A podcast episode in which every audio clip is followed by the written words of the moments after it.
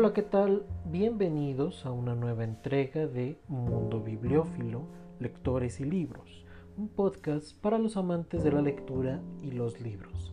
Soy Hugo G. Botello y el día de hoy me encontraré platicando con la antropóloga social Carla Vivar Quirós, profesora investigadora en la Escuela Nacional de Antropología e Historia. Sigue nuestra transmisión a través de Spotify, iTunes y Google Podcast. Bienvenidos.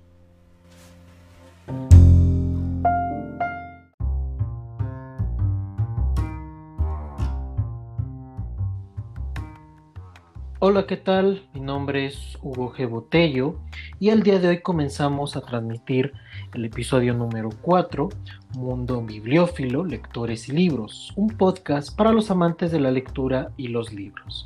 Síguenos en nuestras redes oficiales en Twitter, Instagram y Facebook, Mundo Bibliófilo, Lectores y Libros.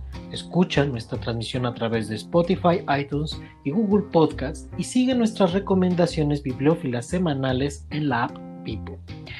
Y bueno, el día de hoy estaremos platicando con, eh, con Carla.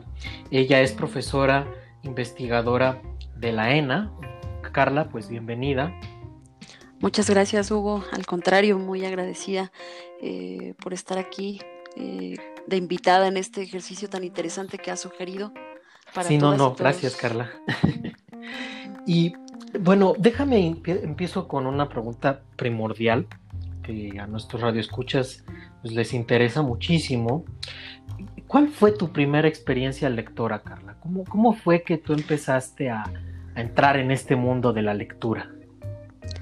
Fíjate que cuando, cuando me invitaste a participar y que me contaste un poco la, dinámica y un poco donde querías indagar, eh, fue muy divertido hacer ese primer eh, vuelta al pasado para encontrar esas experiencias que fueron fundamentales. Y fíjate que por lo menos tengo ubicados tres momentos y tres libros diferentes en mi vida que fueron como fundamentales para muchas cosas.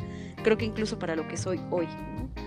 Em, mi primera aproximación, mi primer contacto con los libros tuvieron que ver con los cuentos populares chinos que publicaba los, ah, pues una suerte de, cuerpos académicos que había y de agregados culturales que había de la República Popular China en América Latina. Y en México tenían una, participación muy grande, pero eh, eso comúnmente estaba en la Ciudad de México. Y yo soy de Toluca. Y entonces en Toluca había una microfiesta, una microferiecita de libro, así pequeñita, pequeñita, que de verdad eran cuatro o cinco puestos, y llegaban los libros de la República eh, Popular China, los libros como este, que, abordaban mucho el tema de la diversidad, ¿no? No la diversidad como la entenderíamos hoy, eh, sino como con mucho detalle, hablaban de las etnicidades en China, de los juegos, de las fiestas, de la discapacidad. Lo recuerdo muy bien que ahí entendí que era una discapacidad. Y eran libros que en realidad tenían mucho más imagen que texto. Pero eso yo lo leía a los seis años, ¿no? Esa fue una primera, una primera aproximación. Eh, una segunda aproximación que es igual de, a lo mejor hoy sonaría igual de bizarra, pero tiene que ver con la ex Unión Soviética, ¿no? Eh, sí.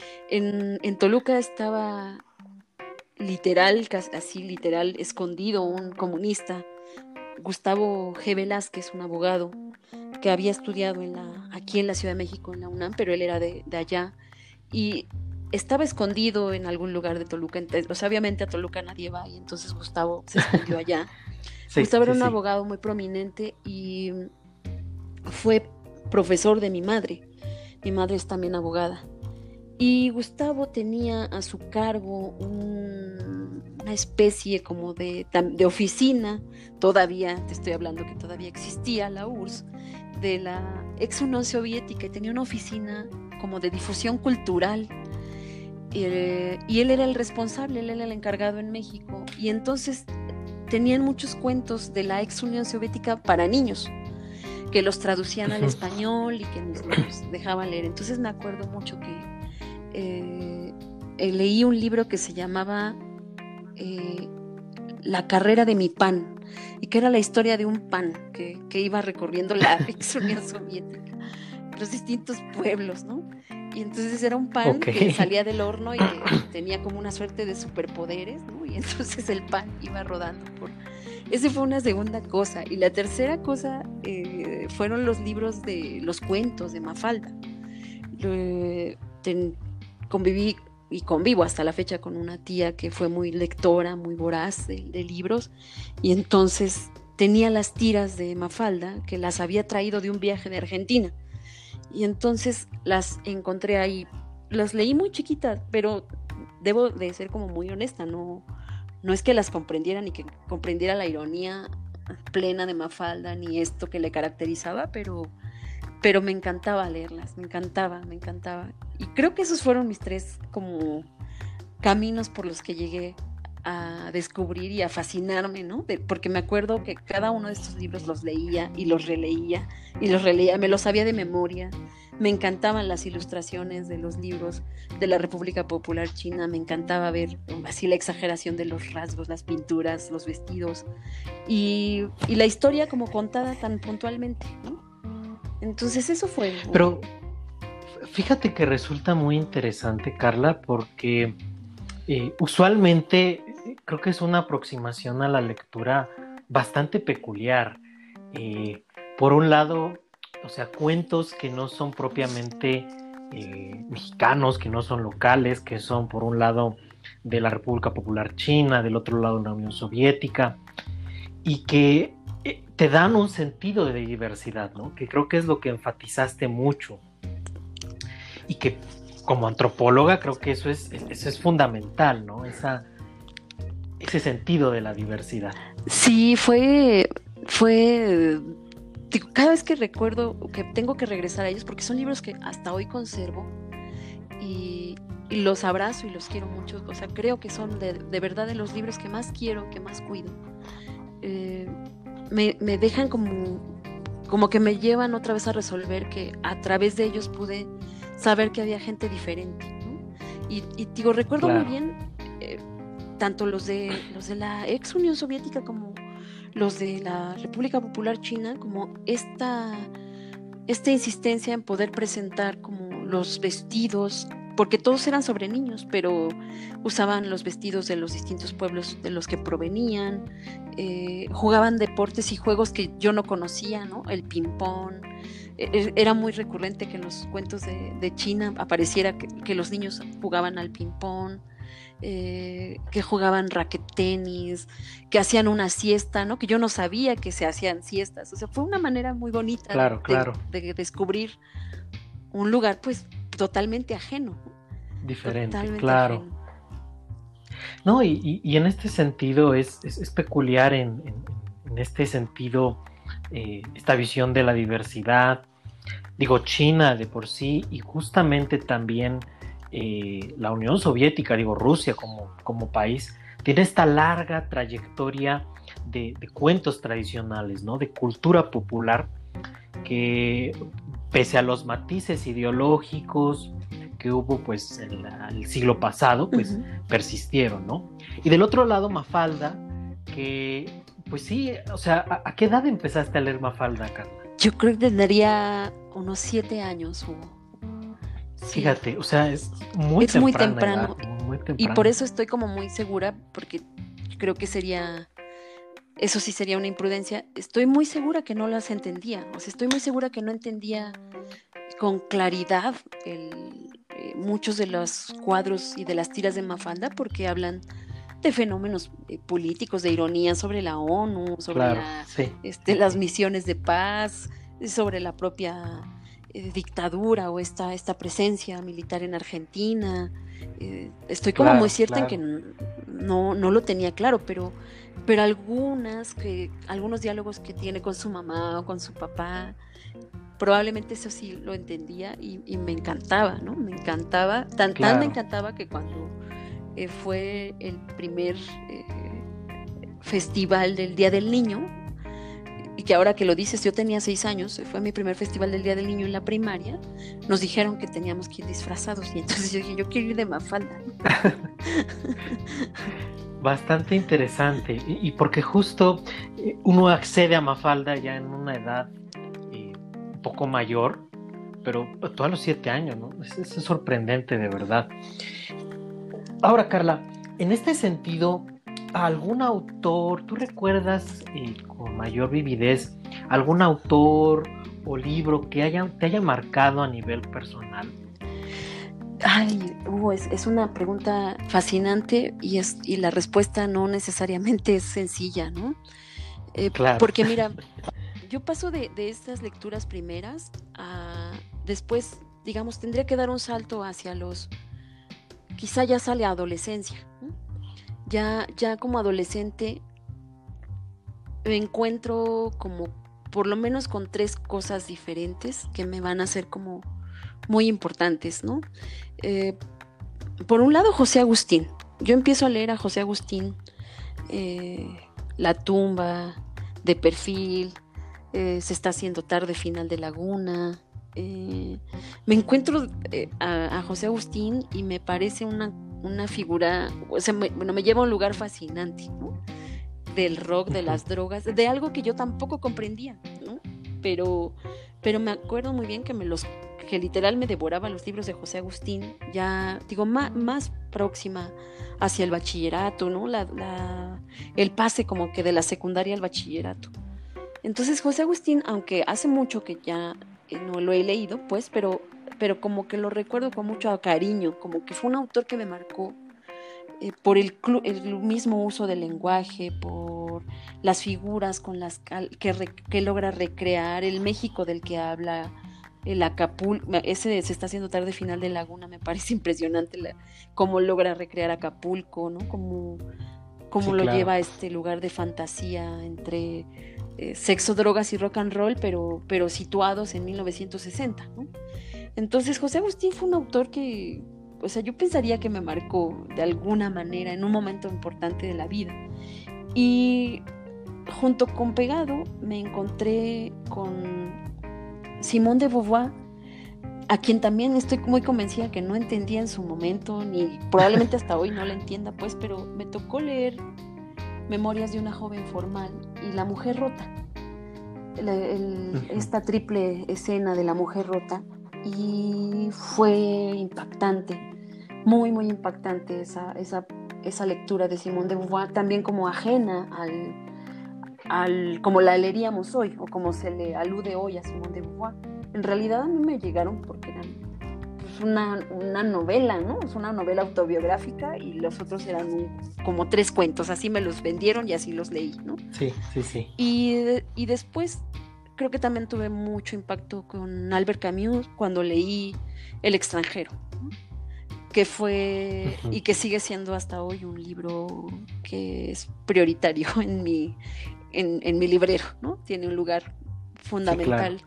Entonces, pensaría que esos autores, y no son los únicos, por supuesto no son los únicos, también le, me gustó mucho leer en algún momento poesía y de muy chavita leía a José Emilio Pacheco, que me encanta, a Jaime Sabines, pero, pero pensaría que entre Simón de Beauvoir, Albert Camus, eh, José Agustín, fueron muy importantes y lo son, digo, aunque ahora yo no vuelva a la lectura de sus textos como con la con el ansia que pude haber tenido de adolescente, ya no, no, no vuelvo así, no vuelvo de esa manera, pero fueron y son importantes en, muchas cosas, en muchos sentidos. y, son autores que, manejan este aspecto de la contracultura, ¿no? que, justo es algo peculiar en los tres, digo, eh, los dos últimos, Beauvoir y Camus, siendo eh, existencialistas, eh, Beauvoir siendo aparte feminista, y en el caso de José Agustín, pues igual, o sea, él, él en esta corriente literaria de la literatura de la onda de los años 60 y que justo, o sea, eh, añadido a, esta parte, eh, tiene todo el sentido que, nos planteabas al principio de lecturas que te fueron orientando hacia lo que actualmente eres, ¿no? La, antropología principalmente en este sentido. Bueno, es, una percepción personal, si me lo permites, pero resulta particularmente interesante. Y, por ejemplo, ahora que está de vuelta eh, esta lectura obligada, dado la cuarentena de la la, peste de Camus. ¿No, regresaste a ella recientemente en esta cuarentena? Sí, sí, he leído, he regresado, he regresado a Camus, que fíjate que lo tenía como muy, o sea, siempre sé que está ahí como prioritario, pero no había regresado. De hecho, hasta ahora eh, me, me dio como en, el contexto de la contingencia, mucha ansiedad de poder como reencontrarme e incluso preguntarme a mí misma, bueno, pero ¿qué era lo que me gustaba? ¿Qué es lo que me gusta de, de cambio? ¿no? Entonces, eh, sí, sí regresé a, revisarlos, a releerlos, Hugo. Y es fascinante, es fascinante. Sí, claro, claro. En ese sentido, ¿hay algún autor o libro predilecto que releas frecuentemente, tanto a nivel profesional como, como personal? Mira, aquí, aquí voy a... Qué bueno que, que me lo sugieres y que lo propones así, porque sí son dos cosas y dos dimensiones distintas en las que me muevo. Em, de las hallazgos más recientes, por decirlo de alguna manera, y recientes me refiero a los últimos quizá 10 o 15 años, eh, yo me encontré con Sabina Berman. Y Sabina Berman eh, me partió la cabeza en dos con dos libros. La mujer que buceó en el fondo del mar y eh, El dios de Darwin. Y a los dos son dos textos a los que vuelvo recurrentemente, de manera, no, no, diría que obsesiva, pero, pero sí de manera recurrente. O sea, siempre me, me aclaran cosas y Em, me hacen pensarme, ¿no? Y vuelvo mucho a esos dos textos de Sabina Berman, siempre me divierten, siempre me, sacan una sonrisa, me hacen pensar. Em, y también vuelvo en este mismo, en esta misma dimensión, vuelvo mucho a Juan Rulfo con Pedro Páramo.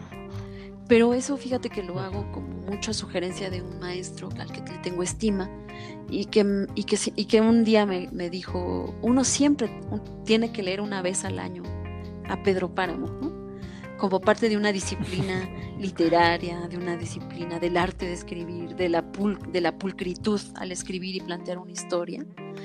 Y entonces, Pedro Páramo es algo a lo que también vuelvo recurrentemente, ¿no? Son, este, bueno, de, de Rulfo, eh, es a un autor como que están siempre ahí. Creo que eh, sí quedaría como que en Rulfo, en Sabina Berman, en Albert Camus. Es como, sí son tres figuras a las que vuelvo de manera constante en este, en este tipo de libros.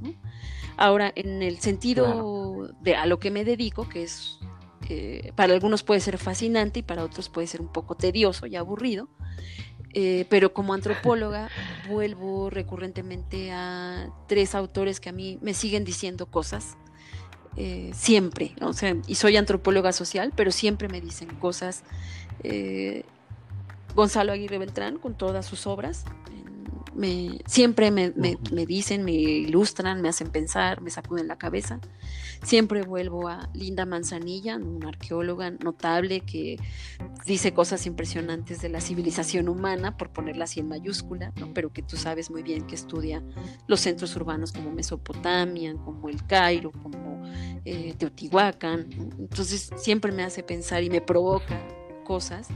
Y Levi Strauss, Levi Strauss que es un un etnólogo, pero que oscila mucho entre la filosofía, entre la lógica, entre, eh, eh, pues vamos a decirlo así, entre esta antropología media formal, o, muy formal, si quieres, del parentesco. Eh, son también como tres autores que, que recurrentemente a los que necesito volver y a los que las dudas que me saltan como antropóloga social eh, puedo tener relativa certeza de que a lo mejor no me lo aclaran, pero por lo menos me sugieren nuevas preguntas. Y entonces por eso, pues creo que esos serían como mis tres autores como antropóloga. Claro. No, y es interesante porque la relectura de un libro te, hace personas,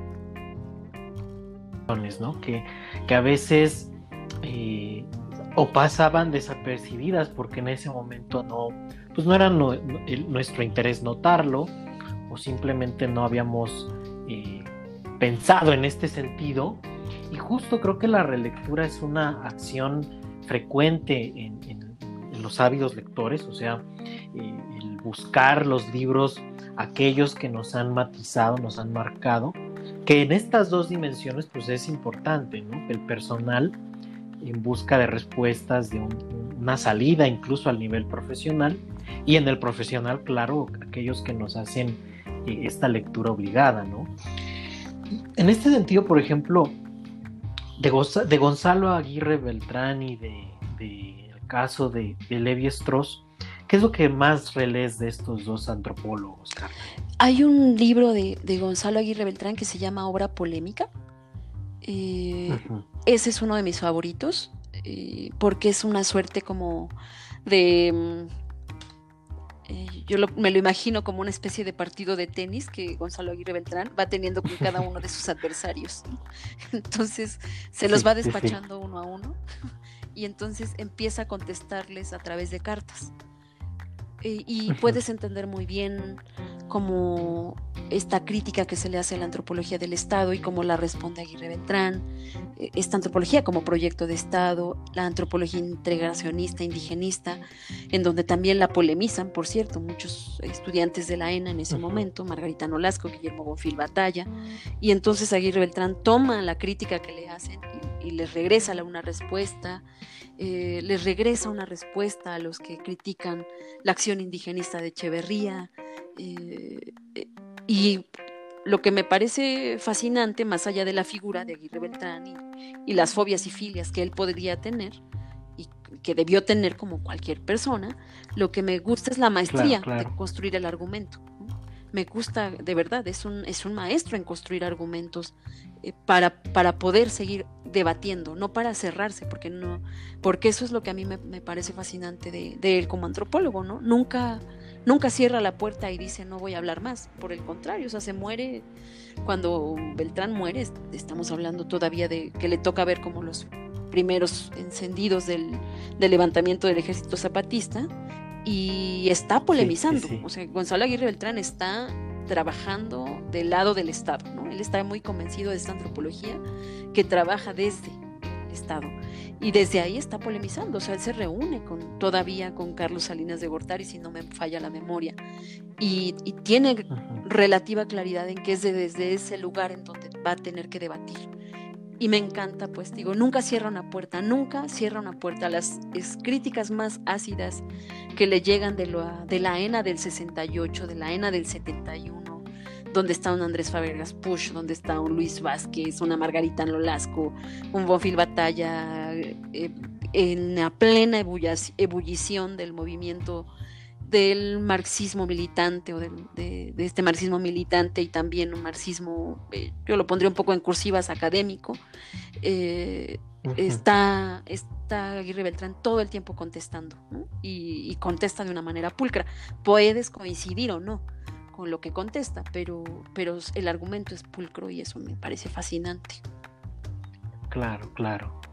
¿Y de Levi Strauss? Ay, Levi Strauss me gusta mucho El pensamiento salvaje. Es un libro muy difícil, pero me encanta la, tesis de la que parte, ¿no? Me, me parece fascinante cuando habla de la, noción del pensamiento salvaje y todas las implicaciones que tiene para la antropología, eh, como este, este abrir la puerta a, a, la idea de la universalidad de la, del ser humano, contrario a la antropología a la que estamos como muy acostumbrados en América Latina, ¿no? Esta antropología que particulariza, que, trata de entender desde su nicho, desde el etos, ¿no? A las culturas, la idea o la máxima noción que, tiene mucho que ver con la filosofía, por supuesto, y que tiene que ver con Kant y otros, eh, pero la idea de, la universalidad del pensamiento salvaje, yo me parece fascinante y sigue siendo como que me sigue provocando, ¿no? Cuando, cuando me toca hacer trabajo de campo, cuando me toca hacer, revisar trabajos, eh,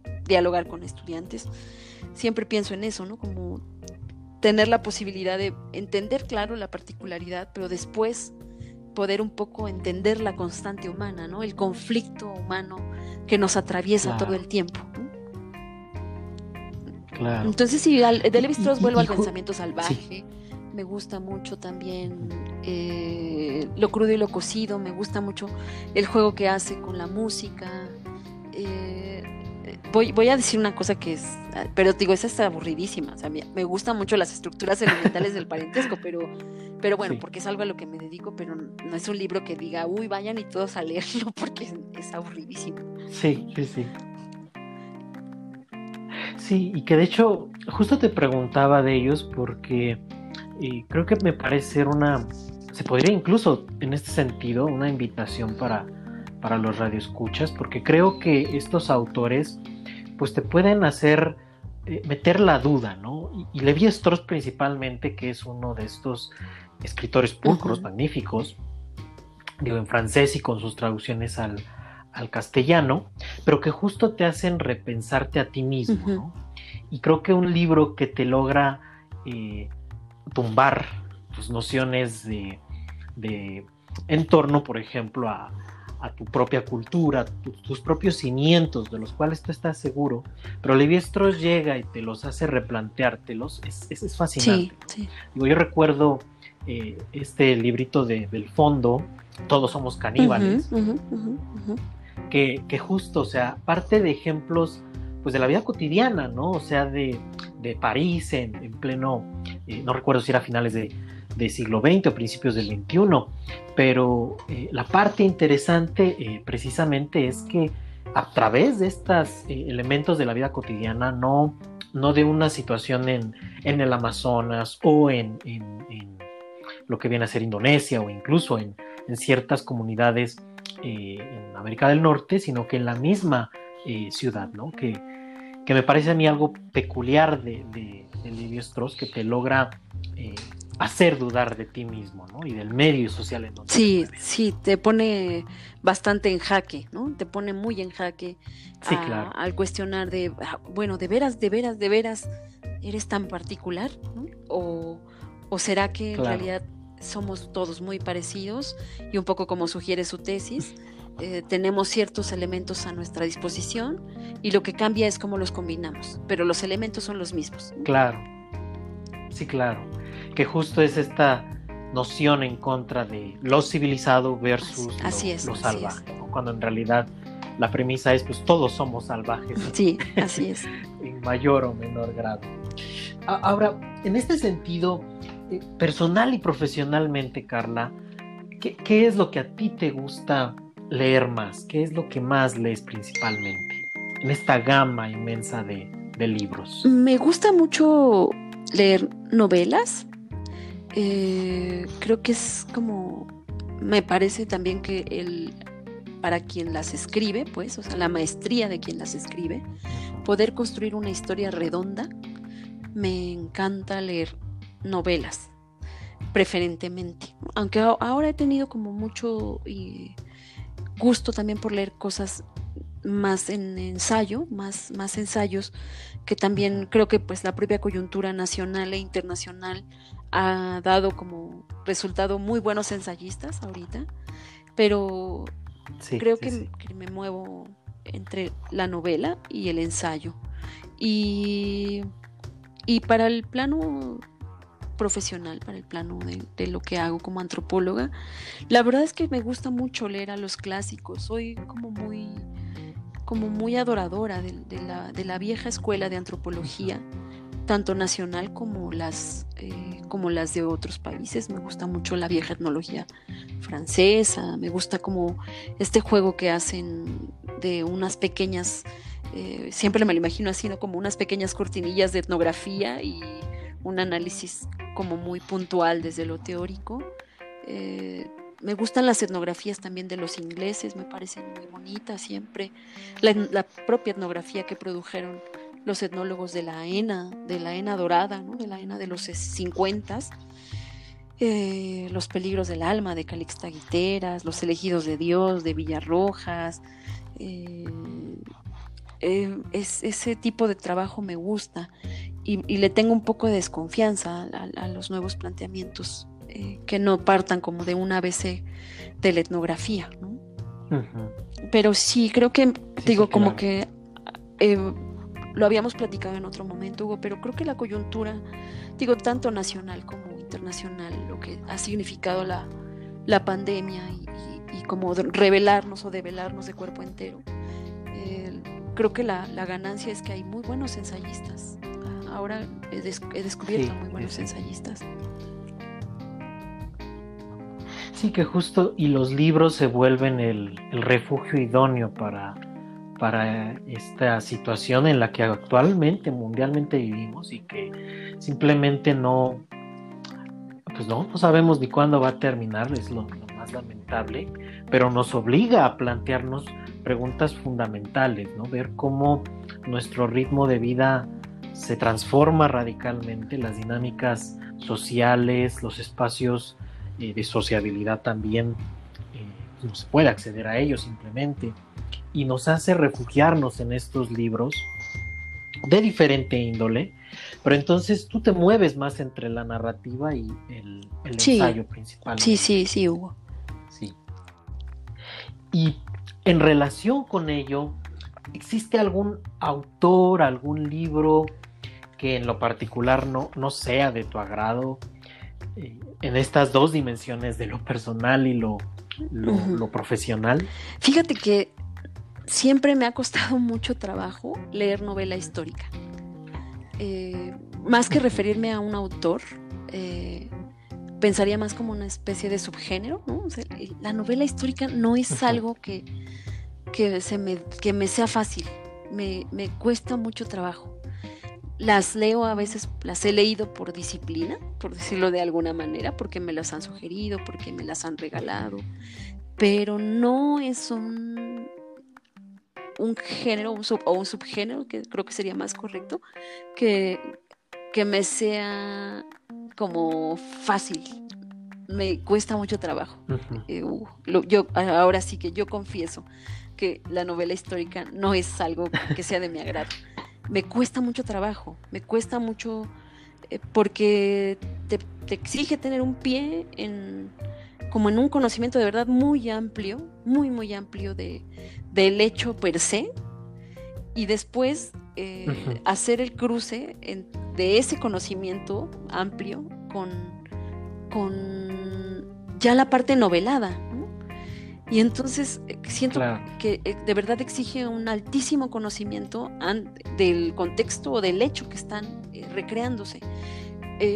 a mí me ha pasado que esta tía de la que te hablo que me dio a leer a Mafalda, ella tenía un gusto y tiene un gusto por leer como muchas cosas noveladas en torno a la Segunda Guerra Mundial.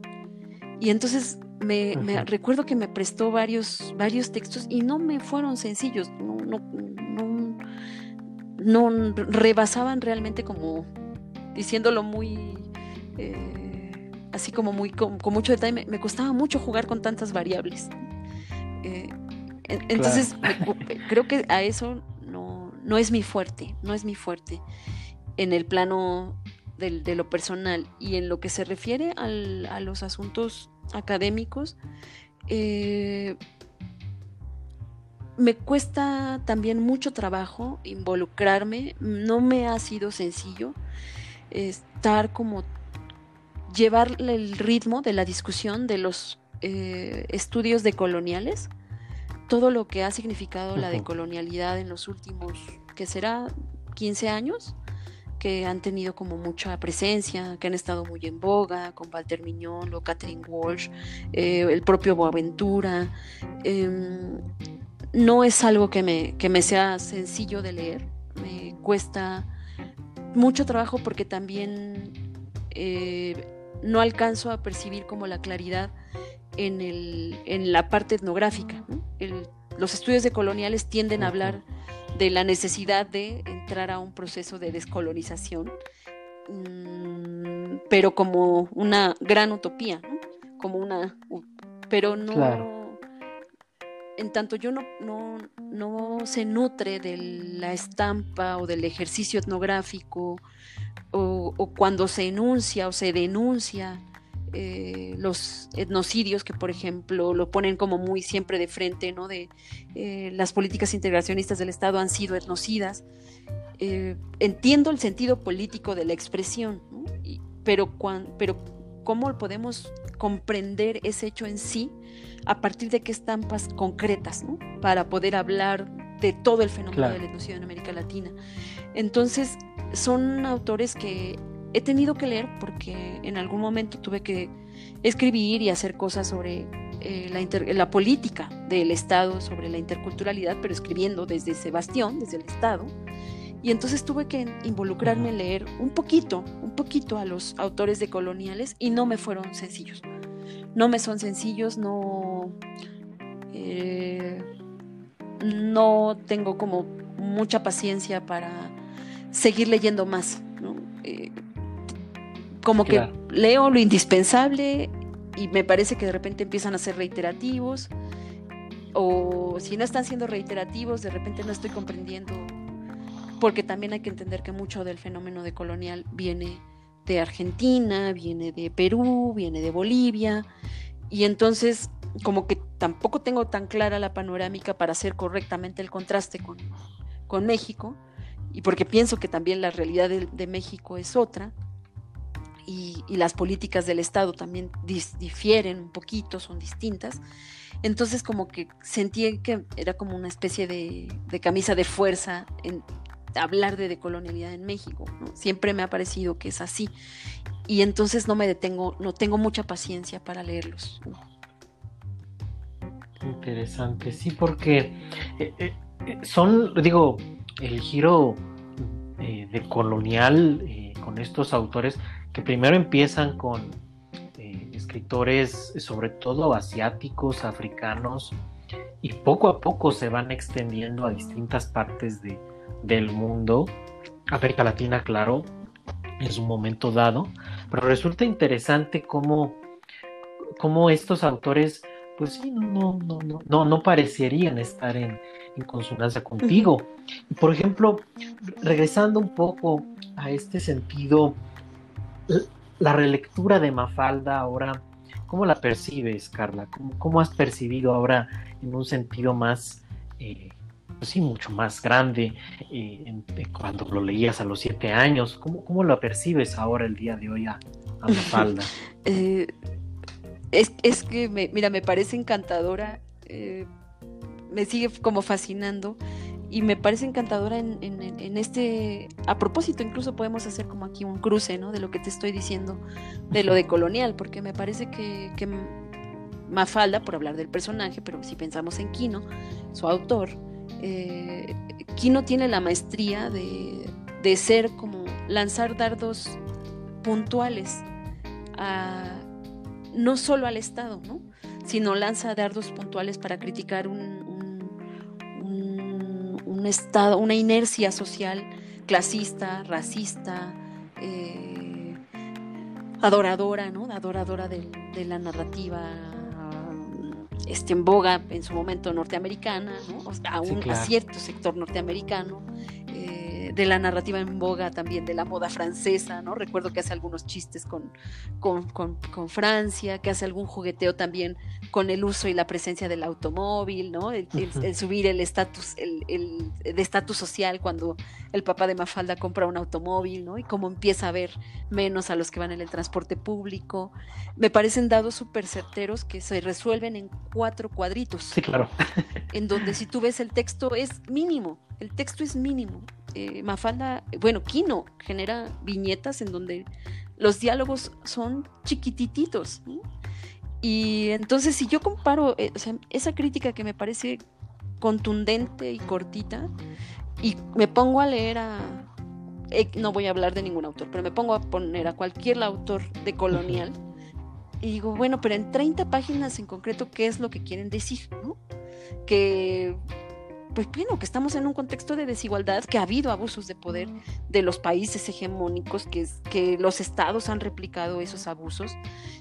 y nunca terminan de redondear. ¿Y qué es lo que sigue? ¿no? Pues, aparte de, de, de, de, colonizarlos, ¿qué sigue? O sea, evidentemente sigue atender la transformación del Estado-Nación y en la transformación de las estructuras de gobierno y la participación dentro del gobierno para modificar esas condiciones, ¿no? Pero nunca dan ese salto. Entonces, 30 hojas de de, de 30 hojas, 15 son de quejas sobre los colonizadores comúnmente en el lugar común de los colonizadores, entre comillas, Hugo, porque sé que tú eres historiador, este, de los colonizadores españoles, ¿no? Así de vamos a, quejarnos 15 hojas y vamos a escribir otras 15 hojas en donde hablemos de la utopía, en donde todos nos vamos a tomar de la mano. Y ninguna de las dos son ciertas. Ninguna de las dos estampas son verdaderas, o bueno, no verdaderas, pero no, no son, no, no es un buen argumento. Y nunca sabes en qué va a acabar el movimiento de colonial, aparte de que nos tomemos de las manos y de que hagamos un mundo mejor y de que seamos más conscientes de que somos parte del universo. Eh, faltaría un tercer apartado en donde pudiéramos saber efectivamente cómo se transforman esas estructuras. Y si tú revisas a Mafalda, o sea, Mafalda todo el tiempo dice, pero cuando yo sea presidenta, pero cuando llegue a la sí, claro. pero cuando... Eh, sí, sí sabe que al final la transformación va a estar ahí. Y, y, sobre todo que esta parte de la ironía, ¿no? De Mafalda y de Kino específicamente, o sea, cómo justamente grandes problemas grandes temáticas en, una sola tira, ¿no? Lo, lo, manifiesta abiertamente. Digo, el que a mí más me dio risa en su momento de Mafalda era este que decía eh, lo malo de la gran familia humana es que todos quieren ser el padre, ¿no? Refiriéndose a algo tan complejo, pero tan sencillo de transmitir a través de, de un solo cuadro. Claro, pero claro. Sí, precisamente. Claro. Y citando incluso a otro gran autor, este filósofo Friedrich Nietzsche, ¿no? Que lo decía, yo, yo para qué quiero escribir libros, tratados enteros, cuando lo que quiero decir lo puedo decir solamente en una sola sentencia, ¿no? Y, creo que ese, es, un eh, justo eh, con otros entrevistados nos decían el, el arte es el escribir es un arte, ¿no? y propiamente, pues no todos tienen esa facilidad, ¿no? No todos somos tan primigenios para sentarnos. Mundo ahí te va un libro y, desde una sola sentada ya ¿no? Claro. Y lo que me lleva justo a esta pregunta final, Carla, que es, eh, ¿a ti te gusta escribir? A ver, mira, sí me gusta, sí, sí me gusta. Eh, por asuntos de deformación, me es centrado en escribir sobre cuestiones de antropología. Y he escrito algunas cosas de las que hoy soy como bastante autocrítica, ¿no? Porque pues son, son, escritos tempranos, pequeños, pequeños experimentos etnográficos, ¿no? Sí he escrito algunas cositas desde la antropología y hubo un tiempo, hubo un tiempo, pero que fue algo que, pues creo que dejé por dos razones. Una, pues porque escribir te exige absoluta disciplina, no pararte todas las mañanas y sentarte a escribir. Eh, y no, no la tengo, ¿no? Las, condiciones, o sea, no la tengo, en realidad no tengo disciplina para ello, pero también porque me exigía como estar escribiendo cosas desde lo académico, ¿no? Entonces, pero hubo un tiempo en que me gustaba mucho escribir eh, como pequeñas crónicas. Me, me, me, gustó y en, algún momento a, amigos, amigas, les escribí algunas crónicas de, cómo nos conocimos o de eh, un episodio que vivimos juntos o juntas. Y eh, recuerdo, eh, creo que eso por lo menos sucedió hace unos 10 años, que, que me entretenía mucho hacer, y eran de verdad muy pequeñitas, muy pequeñitas porque creo que el lector y la merece el lector, las lectoras, los lectores merecen absoluto respeto y el cuidado detallado de las palabras, de no de no excederte nunca, de estar, eh, de ser contundente en cinco renglones, ¿no? de, ser muy respetuoso de la capacidad que tiene el lector de entenderlo. Eh, me gustaba escribir esas crónicas chiquititas, me gustaba también hacer reseñas de discos, que es algo como que va en paralelo a mi gusto con los libros. Siempre me, ha gustado mucho escuchar música y entonces me gustaba escribir reseñas de los discos. Entonces, eh, pero de verdad eran cosas muy cortitas, o sea, de, de una hoja. Eso me gustaba. Y ahora pues escribo cosas académicas Em, que exigen lo mismo, tener como toda la disciplina, sentarte, tener como eh, un buen argumento, tener conocimiento de los autores a los que vas a citar, a los que te vas a referir. Eh, pero es otro tipo de trabajo, es otro tipo de, de dinámica. Y fíjate que ahorita que mencionabas esto de, de reseñar música, discos, me, recordaste a Eric Hobsbawm, este historiador británico que él, buena parte de, su plena madurez y, también juventud, eh, él era fanático del jazz, ¿no? Le encantaba el jazz como género musical y escribía también este, reseñas de, grandes jazzistas, ¿no? A través de, publicaciones con un seudónimo y que fue un descubrimiento que pues, el gran historiador inglés, la historia desde abajo y demás, pero con una fascinación de decir, bueno, pues también me gusta escribir otras cosas, ¿no? Eh, en este caso, el, sobre el jazz, ¿no? Él, escribía sobre el jazz.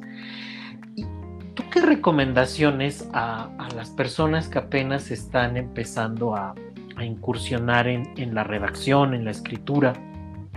¿Qué recomendaciones les harías, Carla? Pues yo creo, Hugo, que que hay una, a ver, hay una correlación eh, como innegable entre leer mucho, eh, eh, escribir te exige leer mucho, pero creo, o sea, siempre he sido como muy, o, he estado muy convencida de que también para escribir necesitas ver mucho teatro, necesitas escuchar mucha música, ver películas, y necesitas caminar mucho. Yo creo que quien no camina no puede escribir. Eh, y así sea que vayas a escribir de eh, la antropología política en México eh, a, una reseña de un disco de rock, es fundamental que al tiempo que tengas que leer, necesitas caminar y necesitas ver cine, ver teatro y escuchar música y, caminar y caminar y caminar, porque yo considero que el ejercicio de la escritura sucede caminando y que eh, se te ordena en, la cabeza, con lo visual, uno puede ordenar más o menos la idea y que la parte que, corresponde o con la que puede uno cerrar el círculo o cerrar su escrito es, por supuesto, teniendo la disciplina de sentarte una hora al día, una hora, con que una hora la dedique uno de manera seria a escribir, creo que puedes ir dando estos pasos para, para ir avanzando. Yo siempre se los digo con los jóvenes que trabajo en, en la ENA, para ir haciendo el planteamiento de un problema, para ir haciendo, desarrollando una tesis, para ir desarrollando un primer ejercicio etnográfico. Eh, necesitan sentarse una hora frente a la, a la computadora y escribir, ¿no? ¿no? No tener los distractores que hoy nos nublan la vista, que son muy divertidos, pues, pero, pero que realmente te, sacan de la concentración que exige escribir una cosa ordenada y con una hora que lo hagamos al día creo que puede resolverse bien, aunque es un reto, te digo, frente a tanto distractor y más ahora en el contexto de la contingencia, ¿no? Pues para todos ha sido eh, una, una, puerta de salida estar viendo cosas en la red, leyendo... Eh, eh, viendo música, perdón, oyendo música, viendo alguna serie, qué sé yo, ¿no? Pero, pero también proporcionalmente le tendríamos que dedicar un ratitito a escribir todos los días. Si empezar con esta acción eh, ahora que lo mencionas, caminar como los alumnos de Aristóteles, los paripatéticos, ¿no? Quienes formulaban y decían que, pues, bueno, tú no puedes tener un pensamiento si no caminas, ¿no? Y estos, estos filósofos lo que hacían era caminar, caminar y, dialogar en el momento, ¿no? Y, posteriormente ya, eh, incluso eh, ahorita que lo dices, o sea, escuchando música, entrar en este espacio en el que te sientas, escribes y, y sí, te das a, desarrollar tu argumento, tu idea, yendo, hilando las, las palabras, ¿no? Es algo muy, muy artesanal a, mi juicio. Así es, así es. Fíjate que hace el año pasado eh, fuimos a ver Hamlet y em, una puesta en escena de la Compañía Nacional de Teatro con Julieta Gurrola y hace un hace una una cosa alucinante, una, una reinterpretación espectacular de Hamlet. Y entonces cuando, cuando estaba viendo la, puesta en escena, eh, de verdad, o sea, me, hacía pensar como que eh, me, me, detonaba mil, mil cosas a poder escribir sobre el poder, el, lo político, ¿no? La, estas, estos, estos tópicos que finalmente, como te decía Juan, del por qué me gusta Levi Strauss, que son humanos, que no, no tienen que ver con que tú y yo seamos de X, Z, Y lugar, no, no tienen que ver con eso, tiene que ver con nuestra humanidad, tiene que ver con un dilema del día a día de, nuestro ser humano.